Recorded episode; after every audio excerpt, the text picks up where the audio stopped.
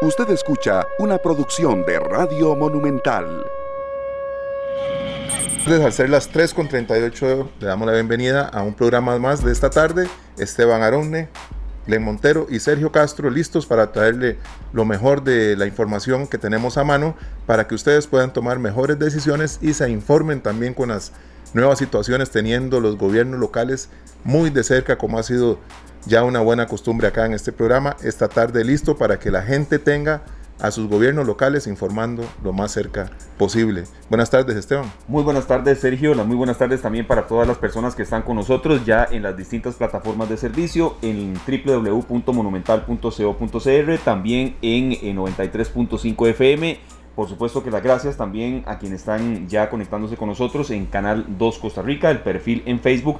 Y bueno, así es, Sergio, hoy eh, un a ver, diríamos que una jornada en la que eh, la atención y diríamos muchas versiones encontradas se dieron después de la conferencia de prensa del mediodía en que el gobierno anunció alternar la apertura y el cierre de actividades económicas en agosto. 17 cantones bajan de alerta naranja amarilla.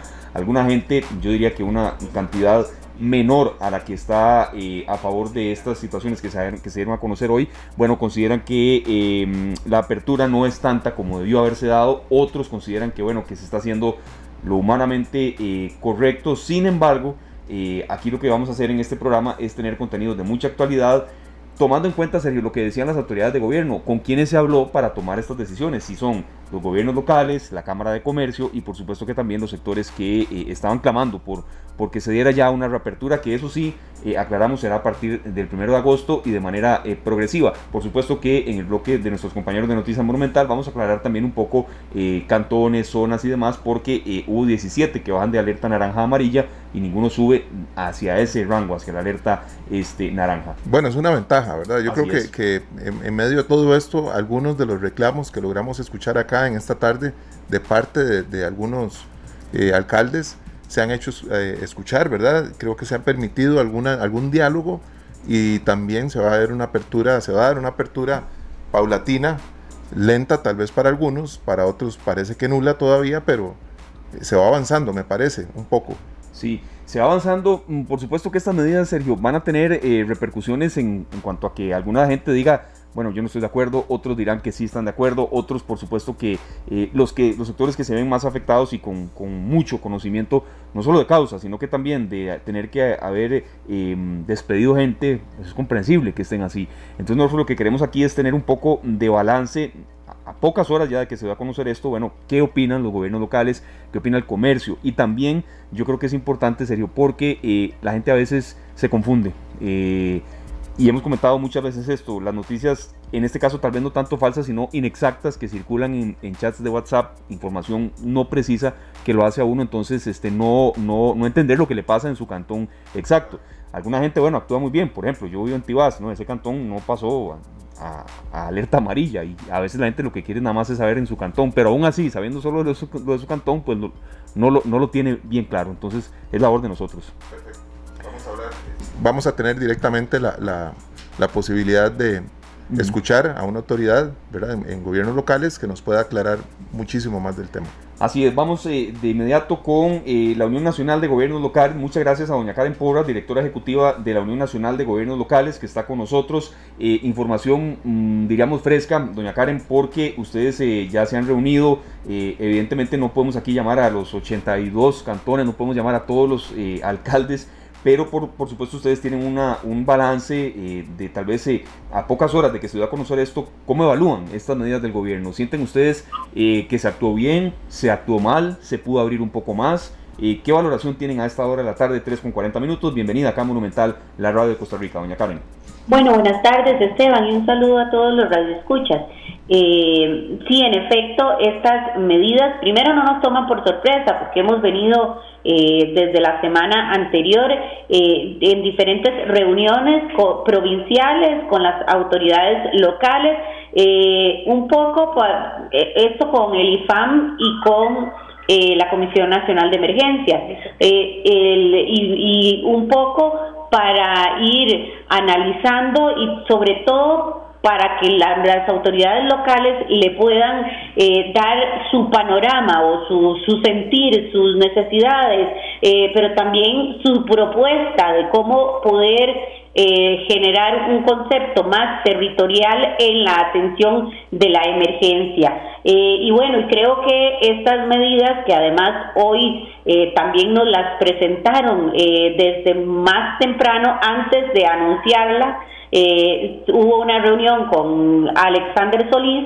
eh, para eh, que nuestras autoridades conocieran de primera mano la información que se iba a dar. Eh, bueno, nosotros creemos que hay una mayor amplitud en, en, en, esta visión de poder llevar el tema de la salud, de proteger la salud, pero también procurar darles a, a muchos patentados, a muchas eh, pequeñas y medianas empresas, a muchas eh, personas que trabajan en, en los territorios, poder también darles una opción como ustedes antes lo mencionaban. Sí, claro que sí, doña Karen. Nosotros tenemos muchas consultas de parte de algunos oyentes y algunos amigos que nos siguen en Facebook durante todos estos días porque eh, no lograban o no se ha logrado todavía aclarar cómo es que toman las medidas, cómo llega un cantón a ser naranja, cómo deja de serlo, cómo pasa eh, de un pronto a otro amarillo si los números no bajan. Todas estas consultas y todas estas dudas, pues en realidad confunden mucho a la población de un cantón a otro. Pienso que ustedes tal vez en la comunicación que tienen entre alcaldes han ido aclarando ya entre ustedes ese panorama. Sí, a ver, hoy en efecto nos acompañó en la reunión un doctor del ministerio, bueno, un doctor que es el que eh, está haciendo las valoraciones o nos explicó las valoraciones según los, los casos y la evolución de estos. Ellos en efecto tienen una eh, una referencia eh, de, una fórmula eh, que calculan donde es ya una fórmula más técnica donde donde eh, toman en cuenta la población del cantón pero también la analizan versus a la población del país y también todos los contagios que se van dando semanalmente eh, esto es ya más técnico. hoy le han pedido los alcaldes que quieren conocer eh, el, el, detalle por cantón y quedamos en que la próxima semana, porque también ellos van a hacer eh, o están haciendo las valoraciones distritales, que esas son las que nos eh, pueden ayudar aún más en ese plan que queremos eh, llevar conjunto de reactivación económica, pero que también eh, podamos proteger la salud. Hoy vemos que hay algunos eh, cantones territorialmente grandes donde ya eh, sacan a ciertos distritos de, de, las zonas naranjas o dejan más bien algunos distritos en zona naranja y sacan a otra cantidad importante de distritos, sobre todo en San Carlos lo vimos y en algunos otros cantones. Eh, además, eh, vemos también con buenas, eh, a ver, con, buenos augurios que 17 cantones salgan de su zona naranja para zona amarilla, con un gran compromiso, como bien lo hemos establecido desde un principio de nuestras autoridades locales, en poder definir una ruta cantonal eh, para salir adelante. Aquí sacamos adelante el país con los 82 territorios y trabajando de la mano con nuestras autoridades locales. Sí, doña Karen, eh, aprovechamos unos minutos más porque sí, el tema eh, genera mucha repercusión, muchas dudas. Mm, en aras de escuchar también la otra parte, en la conferencia de prensa de hoy se, se decía que para tomar estas medidas serio, eh, se valoró opinión del sector comercio y también del sector comunal. Aquí días atrás pues no nos dijeron específicamente y tan claro eso. A ustedes les tomaron posición, Eh, ¿Sienten ustedes que, la, opinión de ustedes como Unión de, Gobiernos Locales, que saben exactamente pues eh, qué pasa en X cantón, en qué otra zona del comercio está mucho más deprimido que en otro, eh, sí les tomaron posición? Eh, doña Karen, ¿fue así efectivamente? A ver, cantón por cantón definitivamente no se ha hecho. Eh, sí se nos comunicó hoy eh, cuáles eran las medidas que se toman eh, con una serie de, como bien les decía, de observaciones que nos hacen con fórmulas que son ya más técnicas, eh, pero nosotros seguimos esperando eh, la definición de cómo se va a manejar cada cantón eh, con la propuesta que además muchos gobiernos locales tienen. Ya hay gobiernos locales como el caso de Alajuela que tiene su propio plan eh, y que don Alex se ha comprometido en revisarlo. Eh, hay municipalidades que han hecho sus protocolos en conjunto con la comunidad organizada. Nosotros hemos estado trabajando eh, con el ICT, también hoy salen los lineamientos eh, de playas que ya fueron eh, comunicados eh, y bueno, estamos a la espera del protocolo que también lo hemos trabajado y que, y que conocemos que nuestros gobiernos locales han venido trabajando en estos protocolos para darles, sobre todo en el tema de playas, para darle mucha seguridad a los y las ciudadanas que, nos, que, que visiten estos lugares. Claro, este, es muy importante hacer un llamado a, la comunidad, ¿verdad? Porque vemos lugares como Cartago que recuperaron eh, ya la zona amarilla, ¿verdad?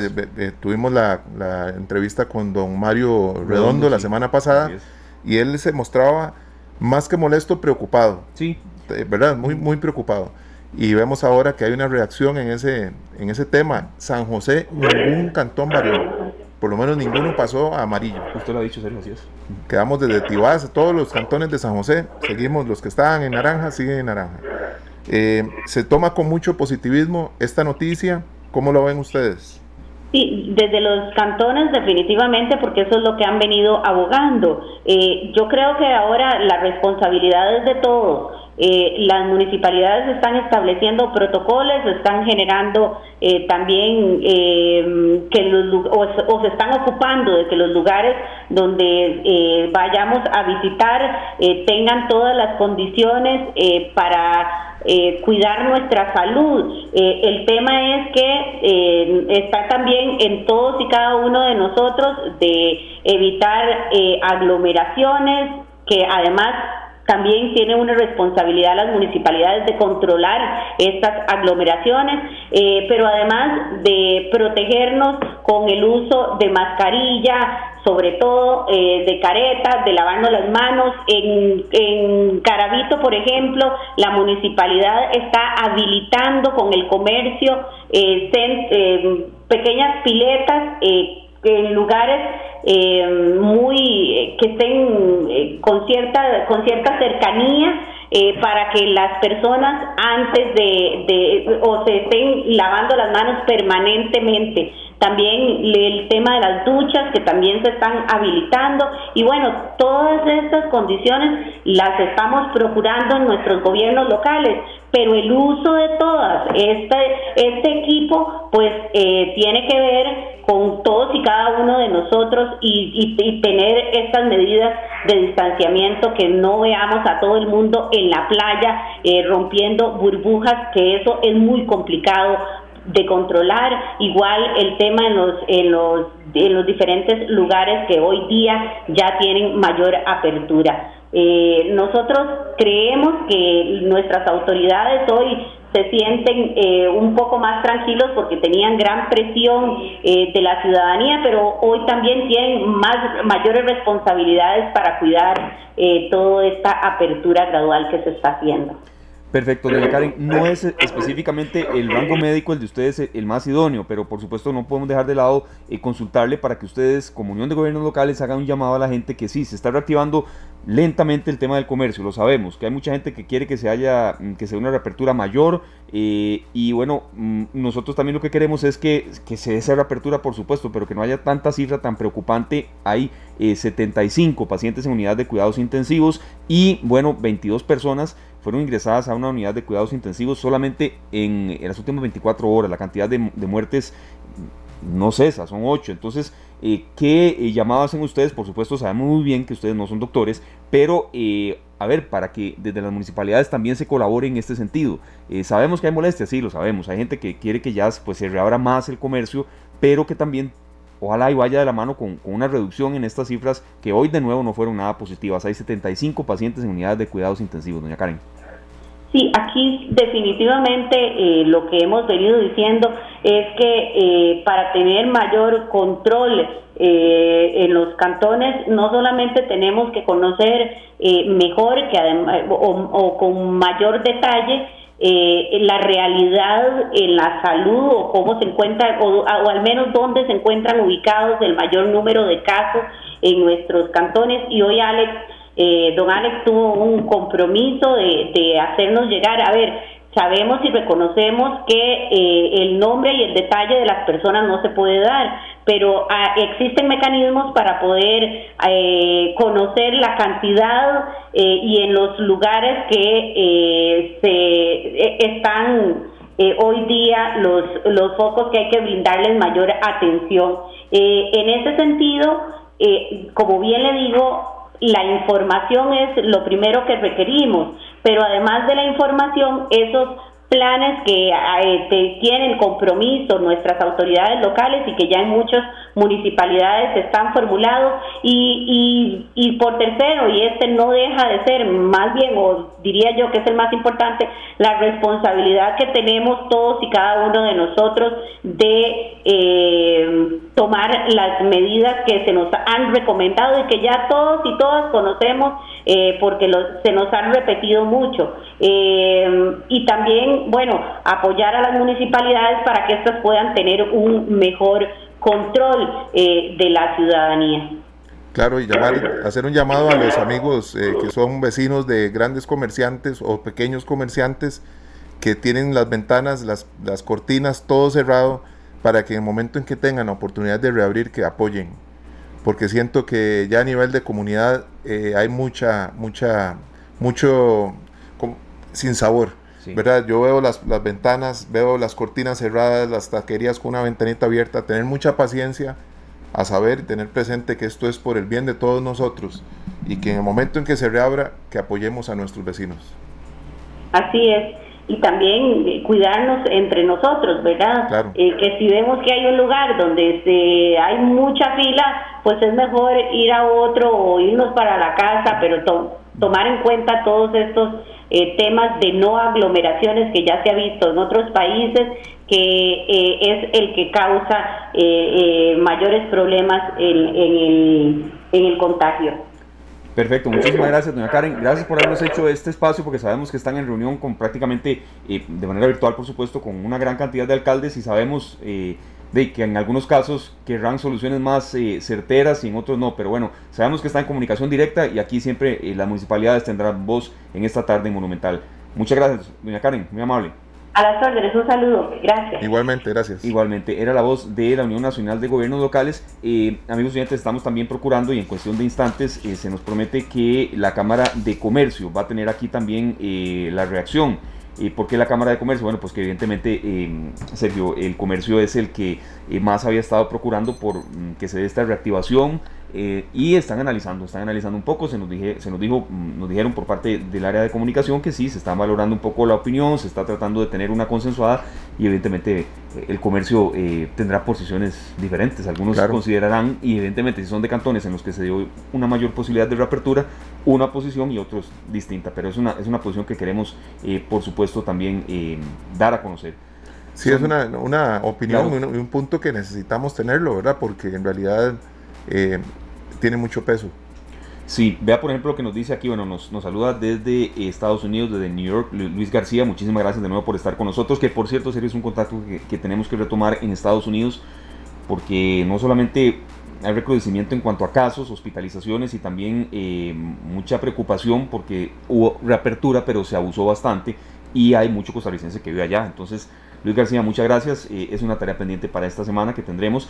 Y ojo, el comentario de don Leo Castillo, gracias por estar de verdad con nosotros un millón de personas desempleadas y miles de empresas quebradas, eso sí es una catástrofe y también agrega a otra persona reapertura ya. Entonces es parte de lo que, lo que nos dice la gente, eh, gracias a Gustavo Martín, a Megan Sofía y también a em, Patricia Chávez que están reportando sintonía. La gente evidentemente pues es un tema de muchísima preocupación y las medidas de hoy yo diría que eh, hubo muchísima eh, discrepancia en algunos sectores. Entonces, lo que tenemos que hacer aquí es eh, brindar el tema de reacciones y también brindar qué medidas están tomando algunos sectores para acatar, pero a la vez presionar un poco más por alguna solución. En las últimas dos semanas hemos tenido la noticia más bien de que hay más cantones en, naranja, ¿verdad? Sí, así es. Creo que hoy, en medio de todo, tener 17 cantones que ya no están en esa, en esa alerta pues es una buena noticia. Para por lo menos los habitantes de esas zonas que pueden transitar hasta las 10 de la noche y, las medidas que van a cambiar ahorita, Esteban, eso va a ser muy importante para, para los locales, ¿verdad? para todos los que viven en estos, en estos, en estas comunidades van a tener muchas oportunidades de reabrir y de tener a mano muchísimas cosas más. Eh, hay temas como la, migración, que nos lo toca aquí eh, una amiga en nuestra publicación, en nuestra transmisión en Facebook, que dice que por qué permitimos tanto, en Costa Rica se permite tanta, tanto inmigrante. Bueno, eso es un tema eh, delicado y lo vamos a tocar con, que ha recobrado fuerza en esta Claro que sí. Sin embargo, hemos sido un país que ha acogido a muchísimos migrantes durante toda la vida. Hemos tenido muchísima gente de muchísimos países y, eso no ha mermado. Y por supuesto que también, en serio, cuando son con el, debido respeto, como hizo esta, esta compañera aquí, esta amiga eh, oyente, eh, aquí lo leemos cuando hay respeto, cuando hay eh, críticas hacia lo que usted y yo estamos opinando, Sergio, incluso con eh, la posición de algunos entrevistados, pues para eso eh, está ese canal abierto, para que la gente opine con respeto y aquí leamos y sobre todo también acojamos muchas de las sugerencias de temas que nos hacen. Son las 4 en punto de la tarde, muchas gracias por estar con nosotros acá en Monumental, la radio de Costa Rica. En cualquier momento tendremos entonces la opinión de los representantes de la Cámara de Comercio. Y después de la pausa por supuesto que vamos a tener un resumen un poco más reposado con nuestros compañeros de Noticias Monumental en cuanto al tema de alertas, no vamos a mencionar pues los 82 cantones, pero sí por lo menos una lista un poco más desglosada de los que bajan de alerta naranja amarilla. Y bueno, eh, también algunas informaciones de utilidad que hoy se dieron a conocer y por supuesto siempre otras informaciones que se están preparando para la tercera emisión de Noticias Monumental. También tendremos, Sergio, una participación de un regente farmacéutico que tiene más de 10 años de trabajar en el Instituto Clodomiro Picado es bueno profundizar cuando hay buenas noticias, Sergio, y eso lo agradece mucho la audiencia. Eh, esta terapia que mencionábamos ayer, que fue noticia, quizá de las más destacadas. Y seguirá siendo una noticia y, esperamos los resultados, ¿verdad? Que sean muy positivos también. Claro, entonces un regente farmacéutico que trabaja en el Clodomiro Picado eh, de la Universidad de Costa Rica va a explicarnos mm, como una especie de ABC más detallado de qué paso sigue y también un poco más de qué hace el Clodomiro Picado, porque no solamente se dedica a eso, y es mucha la gente que está trabajando en esa terapia eh, contra el coronavirus, que repetimos una y otra vez, Sergio, inhibe la acción del virus, no es que, que lo elimina del todo. No es una cura. Eso usted lo ha dicho. Ni una vacuna. Exactamente. Son las 4 con un minuto. Muchas gracias por estar con nosotros. Una breve pausa y enseguida continuamos con mucho más de esta tarde acá en Monumental, la radio de Costa Rica. Gracias por su compañía. Son las 4 de la tarde con 5 minutos. Muchas gracias por su compañía a todos los amigos oyentes. Eh, recordando, Sergio, las distintas plataformas en las cuales eh, llegamos. 93.5 FM, www.monumental.co.cr, Canal 2 Costa Rica, el perfil en Facebook. Y también recordemos que este programa se transmite a las 11 de la noche con 30 minutos, un poco más de esa hora, eh, en Canal 2. Y en el podcast también mucha gente que, eh, bueno, cuando no puede, cuando está con alguna ocupación, luego lo, lo, escucha y usted nos dice en serio en, qué maneras eh, también se puede eh, estar con nosotros en esa vía. Claro que sí, en Google Podcast, en Spotify Podcast y en Stitcher. Ahí se pueden descargar y tener a mano nuestros, nuestros programas. Muy pocos minutos después de que termina el programa, con siempre la asesoría de nuestro compañero y, y eh, la ayuda, el aporte de Pablo Díaz en departamento de producción y grabación, bueno, ya usted también en podcast puede disfrutar de los contenidos de esta tarde. Una muy buena noticia que em, se dio a conocer ayer, pero que es bueno repasar y refrescar un poco, no solamente en sí de eh, los sueros del Instituto Clodomiro Picado, que mostraron tener eficacia necesaria para neutralizar la acción del virus repetimos, inhibirla no es una cura total, no es una vacuna. Mm, muchas veces se ha dicho esto en el transcurso de las últimas horas, pero es bueno eh, reiterarlo. Pero sí conocer un poquitito más eh, sobre este tema. Es una muy buena noticia que pone a Costa Rica en la palestra mundial también. Y está con nosotros don Andrés Hernández. Él es regente farmacéutico del Instituto Clodomiro Picado de la Universidad de Costa Rica. Tiene más de 10 años de trabajar ahí. y la gente que trabaja ahí, a veces, don Andrés, no le gusta figurar mucho, lo sabemos y hemos hasta tenido una no diríamos que una discrepancia, pero sí una divergencia de criterios con, los compañeros de la Universidad de Costa Rica y está bien, porque ustedes prefieren estar en un laboratorio, prefieren pasar muchas horas, sabemos que hasta fines de semana trabajando y bueno, dan estos resultados. Eh, ¿Desde hace cuánto se viene trabajando en esta solución, eh, diríamos que eh, parcial, pero que ha tenido un paso sin prisa pero sin pausa? Muchas gracias, don Andrés, por estar con nosotros acá en esta tarde en Monumental, la radio de Costa Rica. Bienvenido. No, gracias a ustedes este, por el espacio y, bueno, buenas tardes a todos. Buenas este, tardes. Sí, pues particularmente llevamos en esto eh, desde que empieza un poco la pandemia, ¿verdad? Podríamos estar mencionando como abril, digamos, en donde se empieza a buscar soluciones no tanto de parte nuestra, ¿verdad? Pero, pero de parte de un conjunto, porque realmente es un trabajo que se ha venido haciendo desde la Caja Costarricense de Seguro Social, en conjunto con bancos de sangre, con la Universidad de Costa Rica a la que pertenecemos, ¿verdad? Y este, pues obviamente con el Ministerio de Salud, que es el ente regulador.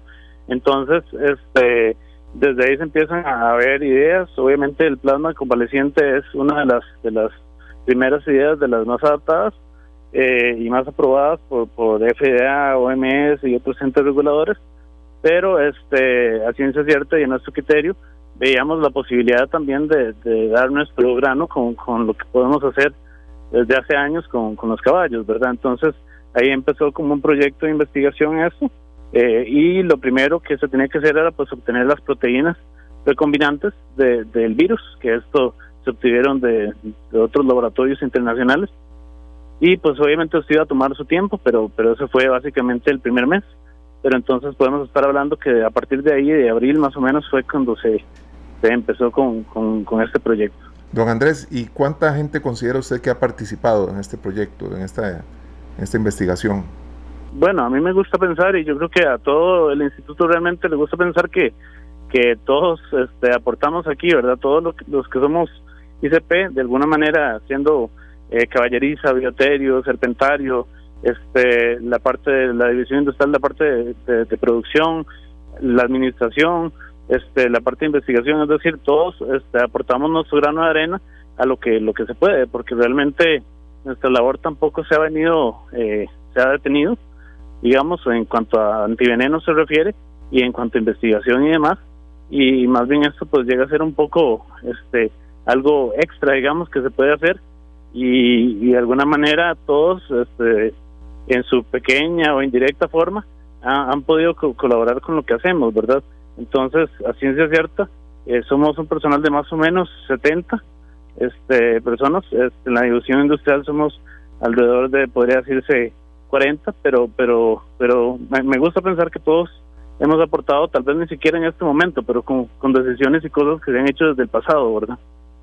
Sí, don Andrés nos consulta nos consultan por acá que, bueno, eh, ahora qué paso sigue. Y bueno, esa era una consulta que, que también nosotros queríamos, si eh, después del ensayo que se viene, podría haber, eh, bueno, algo que no sea tan claro en, en, momento de que se den fechas específicas para que el ensayo clínico después de la, de la fase de pruebas que siga ya pueda ser utilizado. Es decir, un poco ya después de esta buena noticia que se va a conocer, bueno, ¿qué sigue? ¿Qué pasos siguen científicamente sin tener que apresurar del todo pues todo lo que ustedes están haciendo en estos momentos? Claro, este, estamos hablando de que con, los datos que obtenemos, ¿verdad? De, de neutralización de inhibición del virus, como bien lo decían antes, eh, realmente podemos ahora abordar protocolos con, mayor información, con mayor detalle sobre la dosis, establecer, eh, es decir, diferentes detalles que van a, hacer en todo un gran esquema que es el estudio de, de, el estudio clínico en sí y que pues tiene un tiempo este, regulado, un número de pacientes regulado, etcétera etcétera. Entonces, este, esto pues toma su tiempo, pero ya sería eh, algo que ya estaría pues en los hospitales eh, iniciando por lo menos con, con gran mesura, obviamente, y con gran control, y posteriormente se podría seguir a una siguiente fase donde hay más cantidad de pacientes, igual con cierto control, y finalmente, este, pues tener mayor eh, distribución del producto, por decirlo así, siempre de una forma hospitalaria, pues como bien lo decía usted, esto no es una vacuna o no es un producto que se va a utilizar eh, de venta libre, digamos, sino que es un producto que se usa en pacientes hospitalizados, ¿verdad? Se debería utilizar en pacientes hospitalizados, ojalá que sean este, moderados o leves, ¿verdad? Para que sea eh, pues mejor el resultado del tratamiento. Bueno, nosotros tenemos mucha, muchas expectativas y, y todo positivo, ¿verdad? Esperando que, que todos los resultados apunten hacia donde ustedes se están dirigiendo y de verdad que eh, sé que muchos de los que nos escuchan también quieren tener resultados pronto. ¿Cuántas son las primeras muestras que hay? Sí, el primer lote que se que se hizo este, resultó favorablemente este, con el diseño que se tenía y sí se obtuvieron alrededor de casi mil este, muestras, se podría decir, alrededor de mil muestras eh, dentro de las cuales obviamente pues hay para control de calidad, hay para otras cosas, pero pero realmente es un lote mayor de lo que se, se esperaba por los buenos resultados también que se obtuvieron a la hora de inmunizar y, obtener buen título con los caballos.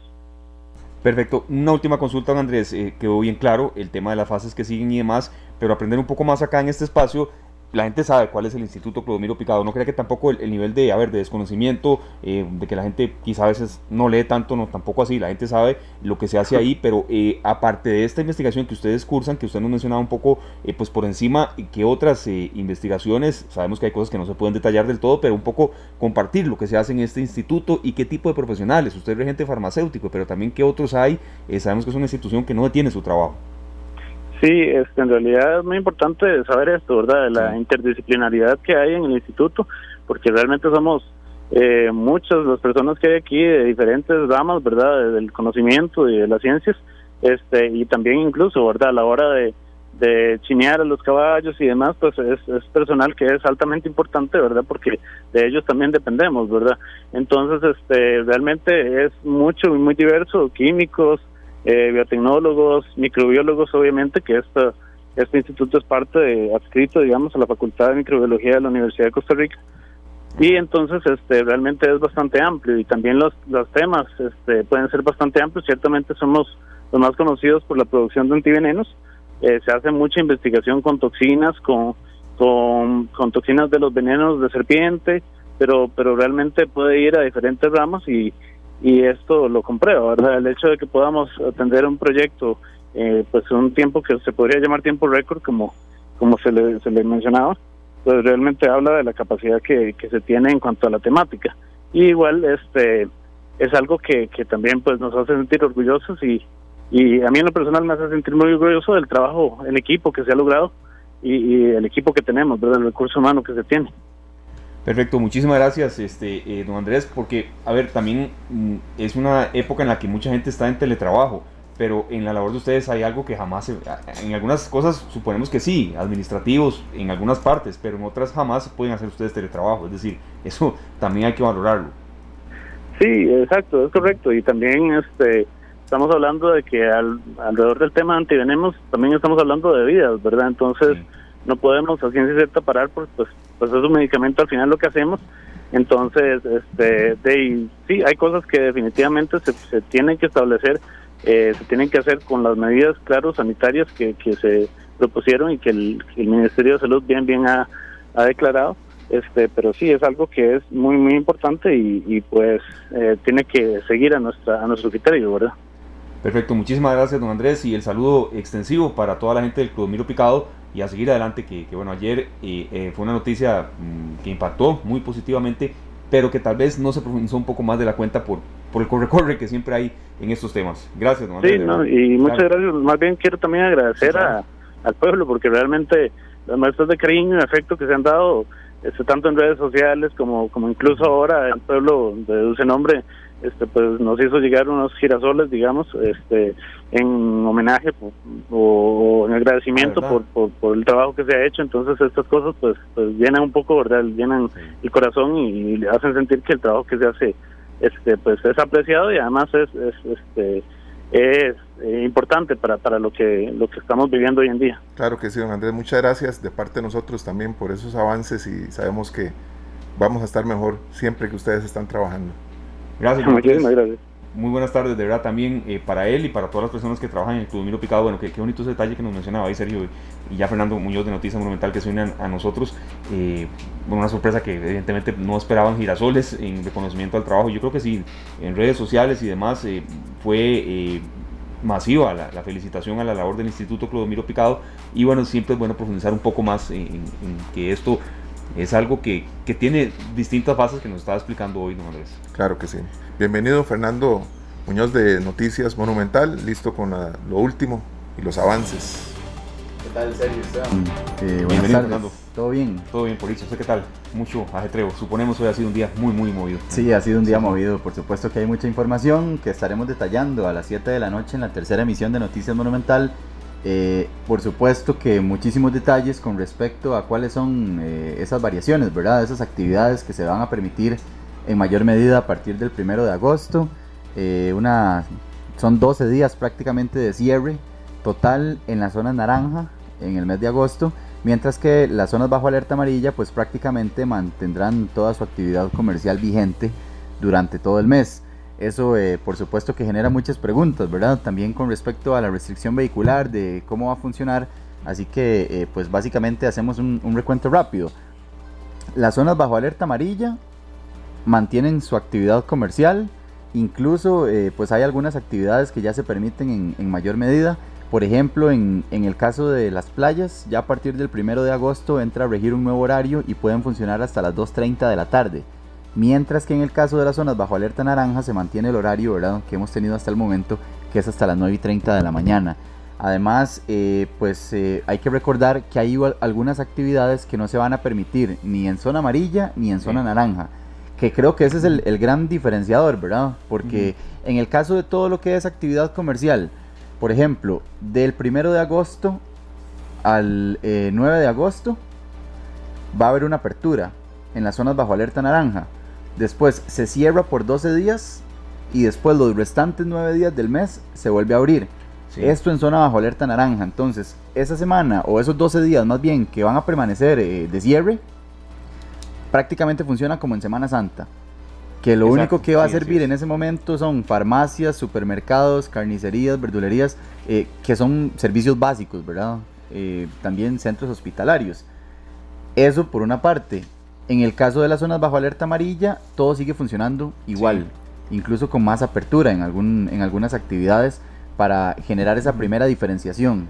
Sí, yo creo, Fernando, que usted apunta un dato muy bueno porque creo, que ahí es donde más se estriba la duda de la gente, que, que si es alerta amarilla o naranja, bueno, que si las actividades comerciales eh, son distintas para ambos colores, así, ¿eh? Hasta poniéndolo como, como escuela, ambos colores, que si son las actividades las mismas. Creo que ahí radica mucha de la duda de la gente, porque la gente en su cantón ya sabe si se bajó la alerta o no. Sí, de hecho, eh, veámoslo así, prácticamente veámoslo como que se permiten todas las actividades comerciales en el país, ¿verdad?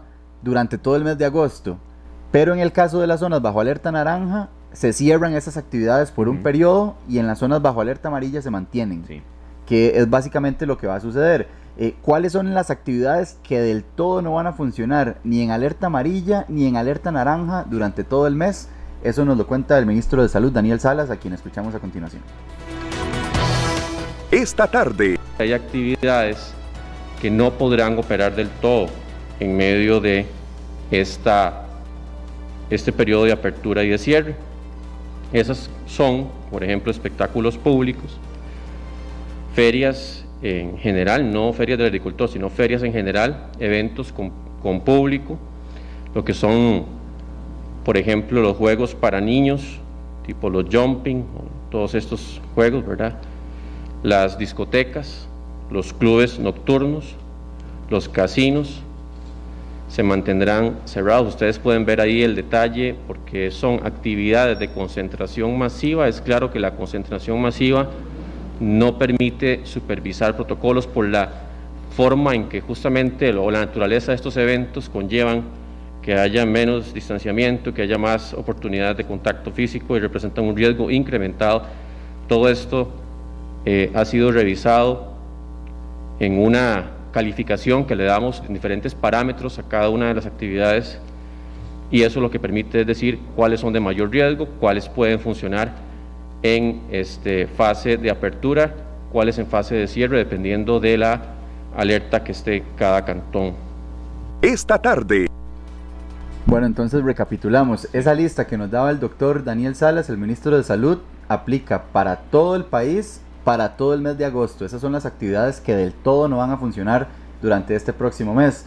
Casinos, bares, discotecas, eh, centros de entretenimiento infantil, como donde están, por ejemplo, este, estos eh, lugares para saltar en trampolín, ¿verdad? Sí, claro. Eh, todas las actividades masivas, conciertos, todo esto no funciona todavía en el país y así se va a mantener durante todo el mes de agosto.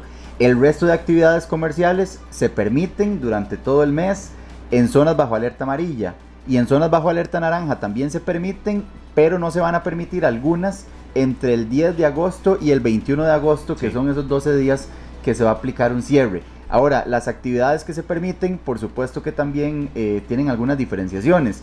Esto con respecto, por supuesto, a la restricción vehicular que va a regir también y que ha sufrido algunos cambios para el próximo mes. Los cantones bajo alerta amarilla creo que es un, un poco más sencillo. Durante todo el mes de agosto se puede circular de 5 de la mañana a 10 de la noche, de lunes a viernes, aplicando la misma lógica que según la terminación del número de placa se prohíbe circular un día a la semana.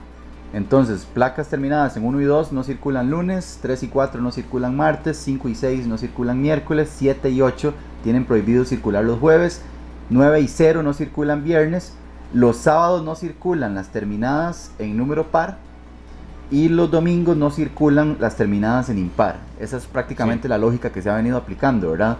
Entonces, nada más también hay que diferenciar que los fines de semana la restricción vehicular en zona amarilla es entre 5 de la mañana y 7 de la noche. Y entre lunes y viernes es de 5 de la mañana a 10 de la noche. Es decir, ya es eh, un poco más extendido el, el horario.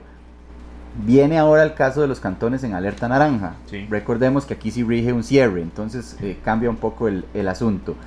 Del primero al 9 de agosto y del 22 al 30 de agosto son los, las dos fases de 9 días en que hay mayor apertura, ¿verdad? Entonces, en esos lapsos o en esos periodos se puede circular de 5 de la mañana a 5 de la tarde, de lunes a domingo. Eso sí, no circulan un día a la semana, ¿verdad? Eh, los vehículos según la terminación de su placa, con la misma dinámica que explicábamos anteriormente. Y en el caso de los sábados no circulan las placas terminadas en número par y los domingos no circulan las terminadas en impar. Ahora viene la fase de cierre, ¿verdad? Que es la que ya habíamos mencionado también. Esta es del 10 de agosto al 21 de agosto. Aplica la restricción vehicular de 5 de la mañana a 5 de la tarde. Pero aquí sí cambia la dinámica. Anteriormente decíamos que se impide circular un día entre lunes y viernes, ¿verdad? Sí. Ahora más bien se puede circular un día entre lunes y viernes, que es como se aplicó también en la Semana Santa para que muchas personas lo tengan presente. Es prácticamente a la inversa. Los lunes solo podrían circular las placas terminadas en 1 y 2. Martes terminadas en 3 y 4, miércoles en 5 y 6, jueves 7 y 8, viernes 9 y 0. Y ojo porque aquí hay un cambio que esto podría confundir mucho a la gente también, entonces es bueno tenerlo en cuenta. En esta fase de cierre, en las zonas bajo alerta naranja, entre el 10 y el 21 de agosto, el sábado solo podrán circular las placas terminadas en número par. Habitualmente más bien se, Se prohíbe, invierten. ¿verdad? Entonces ahora se está invirtiendo. En esta, en, esta, en esta fase de cierre, en la zona bajo alerta naranja, el sábado solo podrán circular eh, para ir a poquitos establecimientos que estarán habilitados las placas terminadas en número par y el domingo solo podrán circular las terminadas en impar.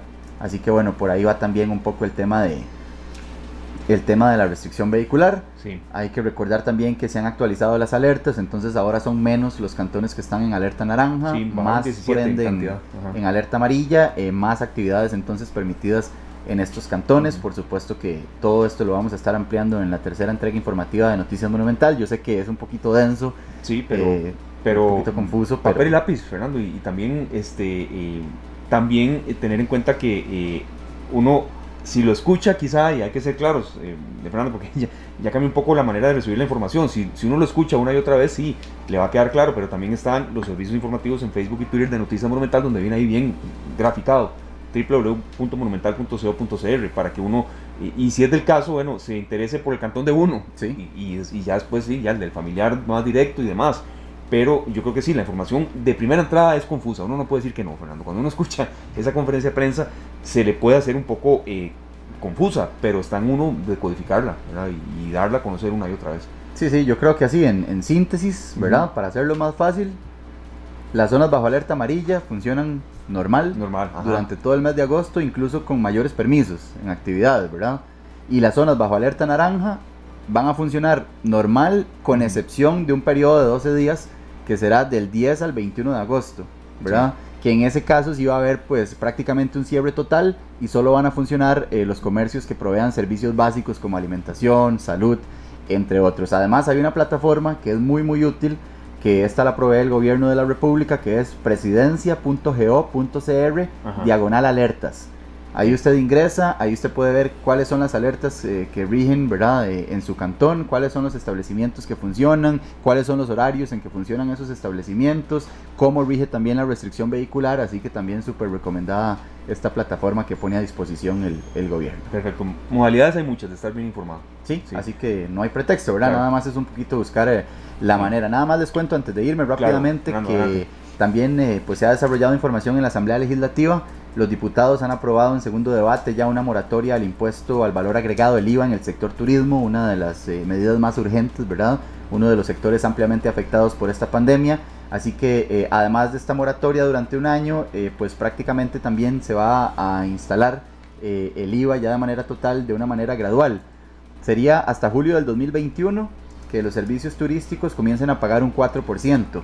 El porcentaje aumenta a un 8% para julio del 2022 y llegaría al 13% hasta julio del 2023. Es prácticamente gradual, ¿verdad? Esto para ayudarle al sector turismo, por supuesto, eh, a raíz de esta pandemia del COVID-19.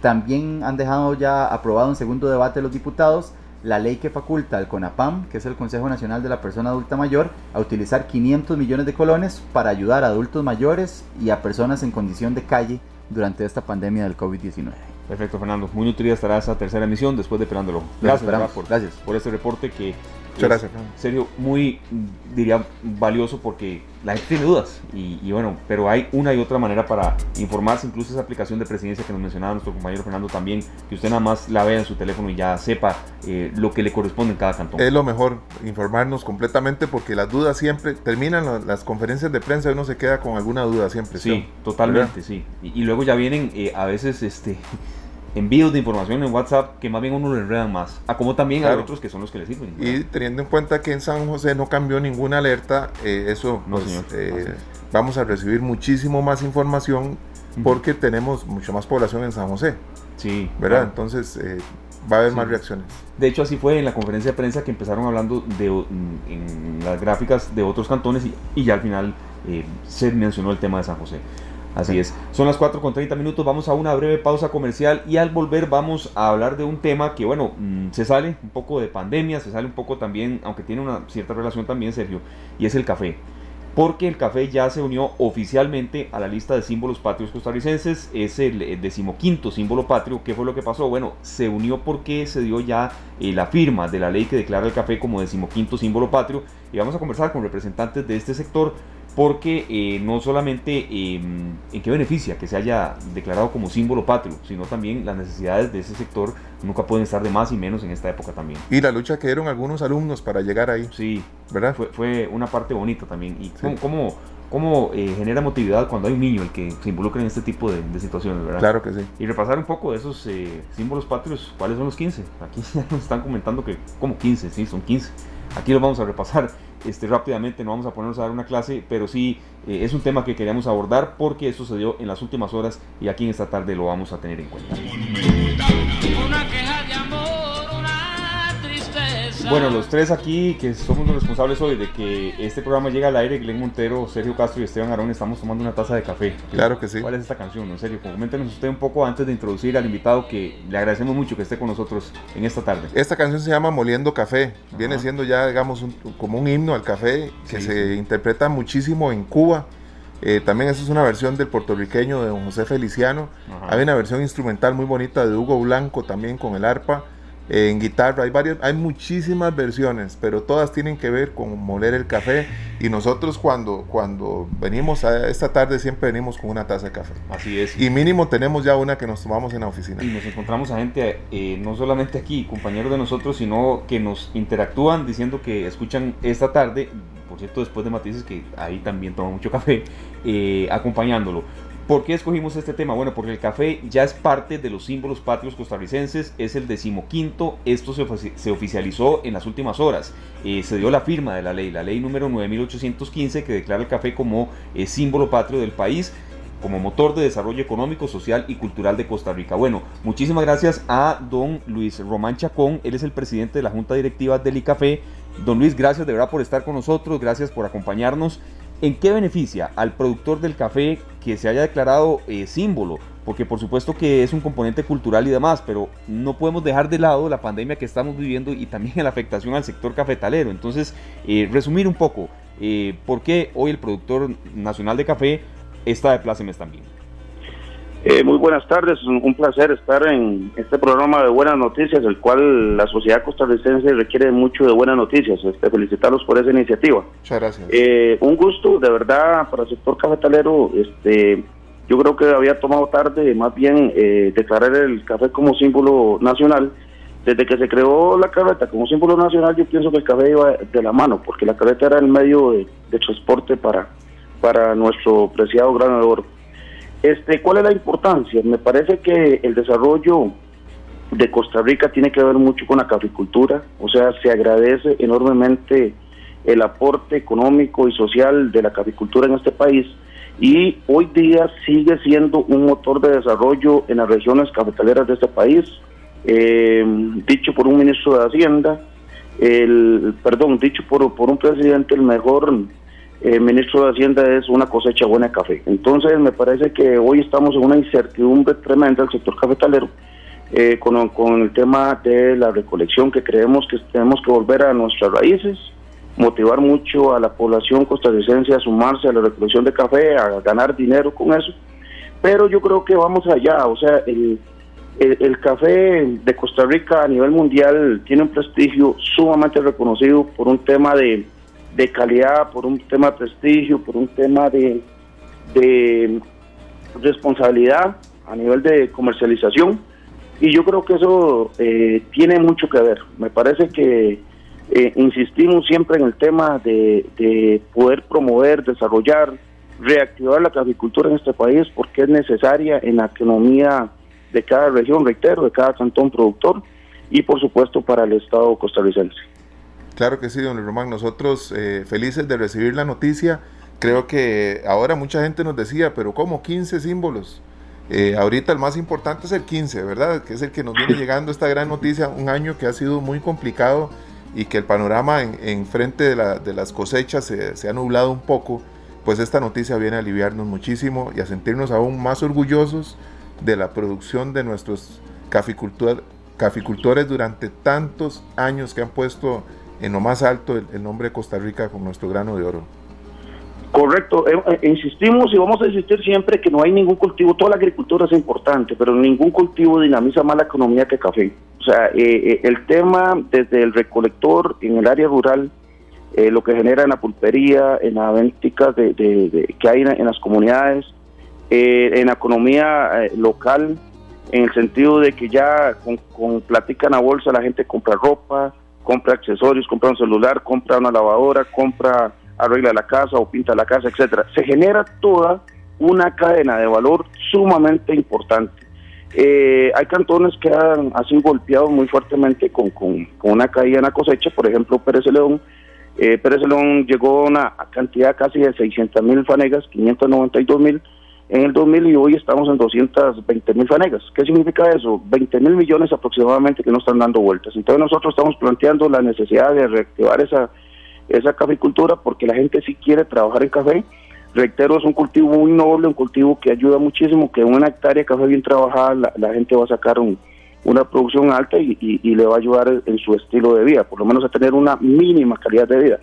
Entonces yo creo que, que la noticia es importante, para algunos no tiene valor, para nosotros es sumamente trascendental, porque como ustedes lo dicen, ustedes están disfrutando tu taza de café, la taza de café de la tarde es una taza de, de, energía, lo que uno le inyecta al cuerpo, y además, eh, acompañado, bien acompañado, hay una novela muy muy bonita que se llama Café con aroma mujer, que revela todo el, el proceso de la caficultura. Es claro. muy, muy interesante. Entonces, una buena taza de café y en buena compañía realmente que le alegra a uno y le motiva a uno la vida. Es una novela colombiana que debe tener ya unos 25 años, 30 años por ahí, ¿verdad, don Luis Ya, yo creo que tiene más, yo creo que, yo creo que tiene más, pero, pero sí es muy interesante todo el, el contexto de, la- de, de- de lo que se genera dentro de la producción hasta la comercialización. Muy, Sí. muy interesante. Es muy interesante en medio de todo esto que estamos viviendo. eh, una de las frases que tenemos todos puesta así a primera mano es: Cuando pase esto, nos tomamos el cafecito.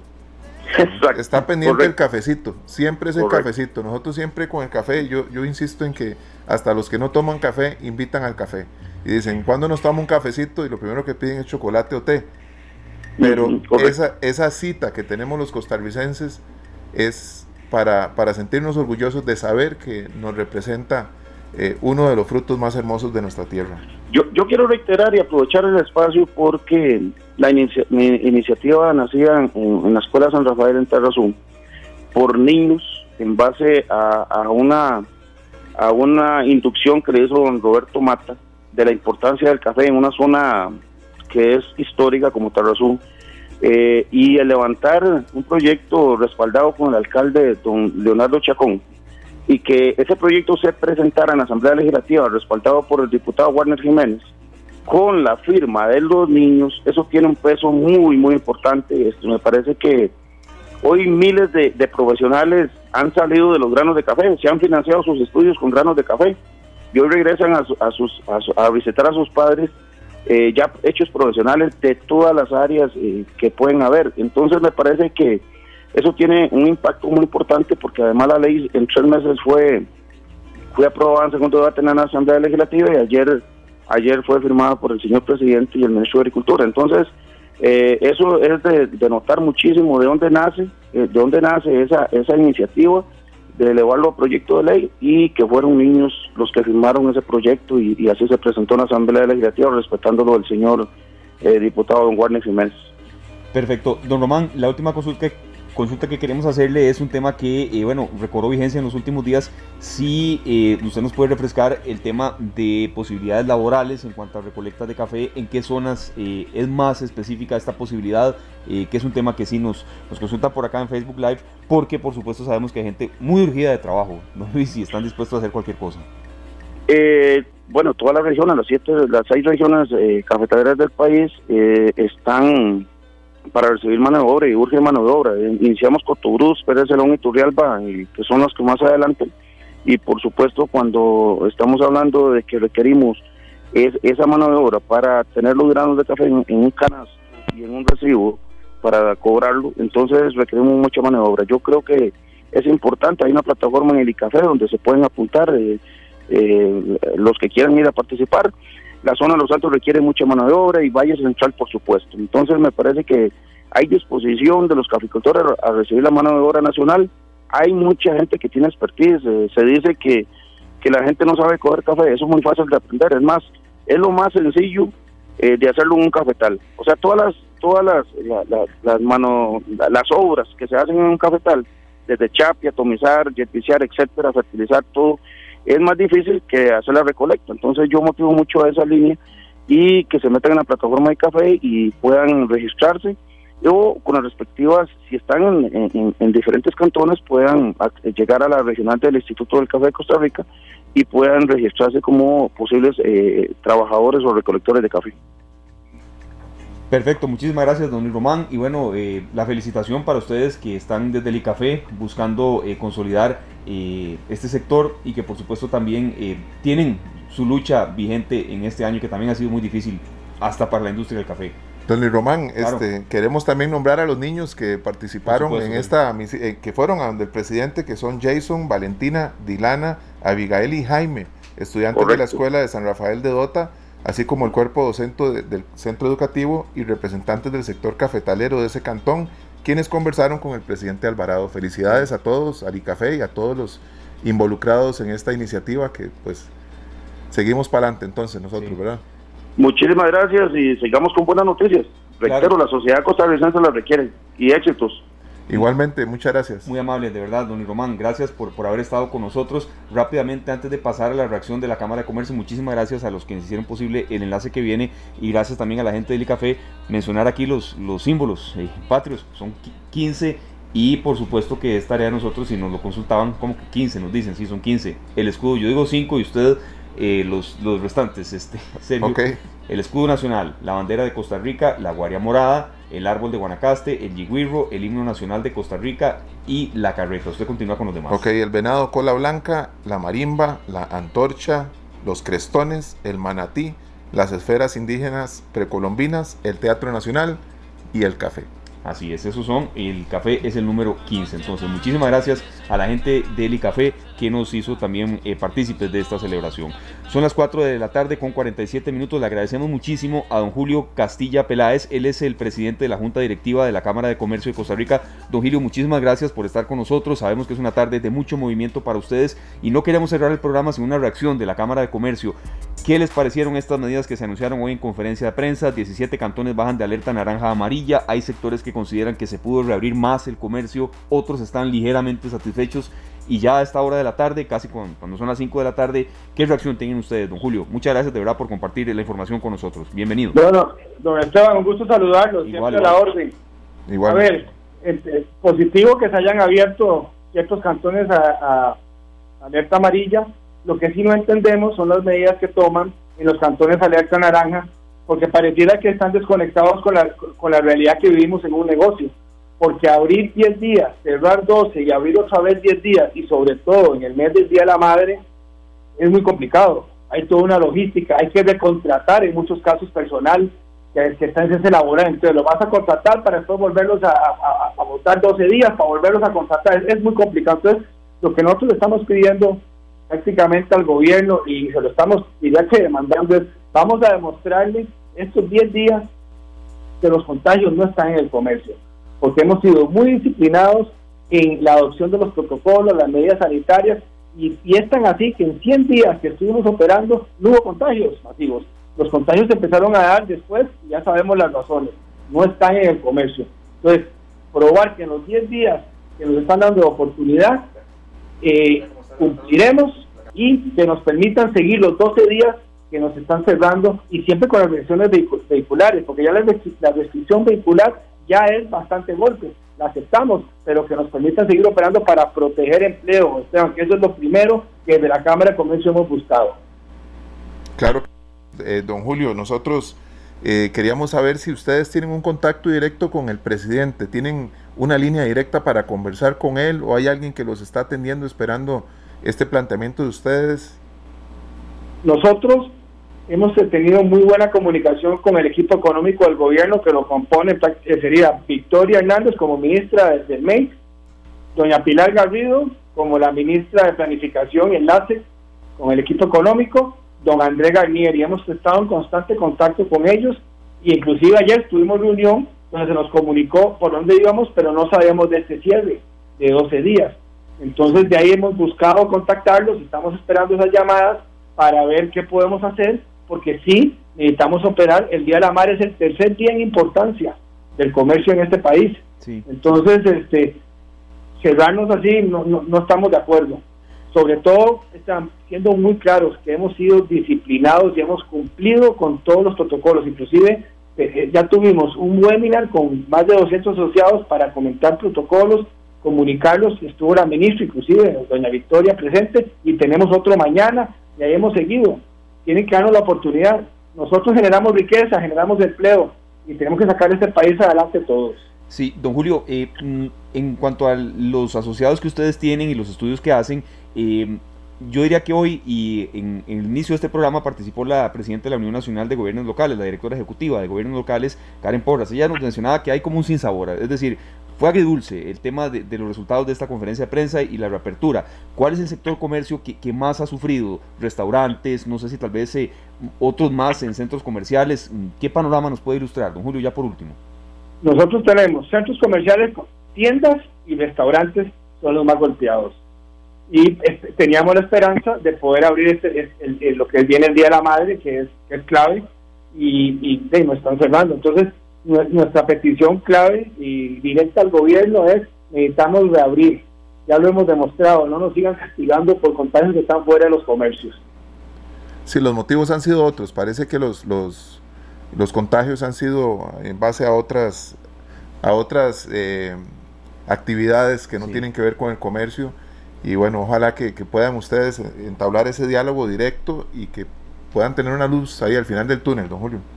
Así es, así es, la necesitamos, porque nosotros generamos empleo y hoy en día solo el sector comercial tiene 137 mil afectaciones, pues son ya 35 mil despedidos, 36 mil en cese laboral y 67 mil que están en reducción de jornada, que son los que están apenas sosteniéndose. Y cuando nos, cuando nos dieron esta noticia, el 31, ya sabemos que ya varios pasaron a, a cese laboral. Y por eso estamos pidiendo esta rápida reactivación para sacar el país adelante.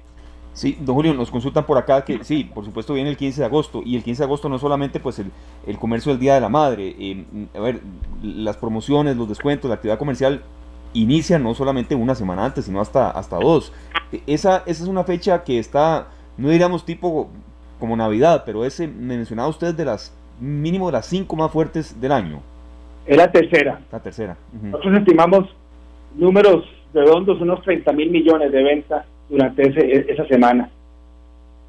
Y ventas en línea no satisfacen ni mínimamente, don Julio. Eh, eh, eh, Sí. el, el- el- el- tema es que en el comercio, las tiendas, el 70% de las ventas se dan y es, y es de atención, es, perdón, el 70% de los trabajadores atienden en tienda. Entonces, sí, hemos hecho webinars, hemos hecho capacitaciones para que las empresas vayan migrando al comercio en línea, pero todavía es un proceso que vamos a votar al 70% de, de, de los trabajadores de las tiendas porque estamos en ese Este programa fue una producción de Radio Monumental.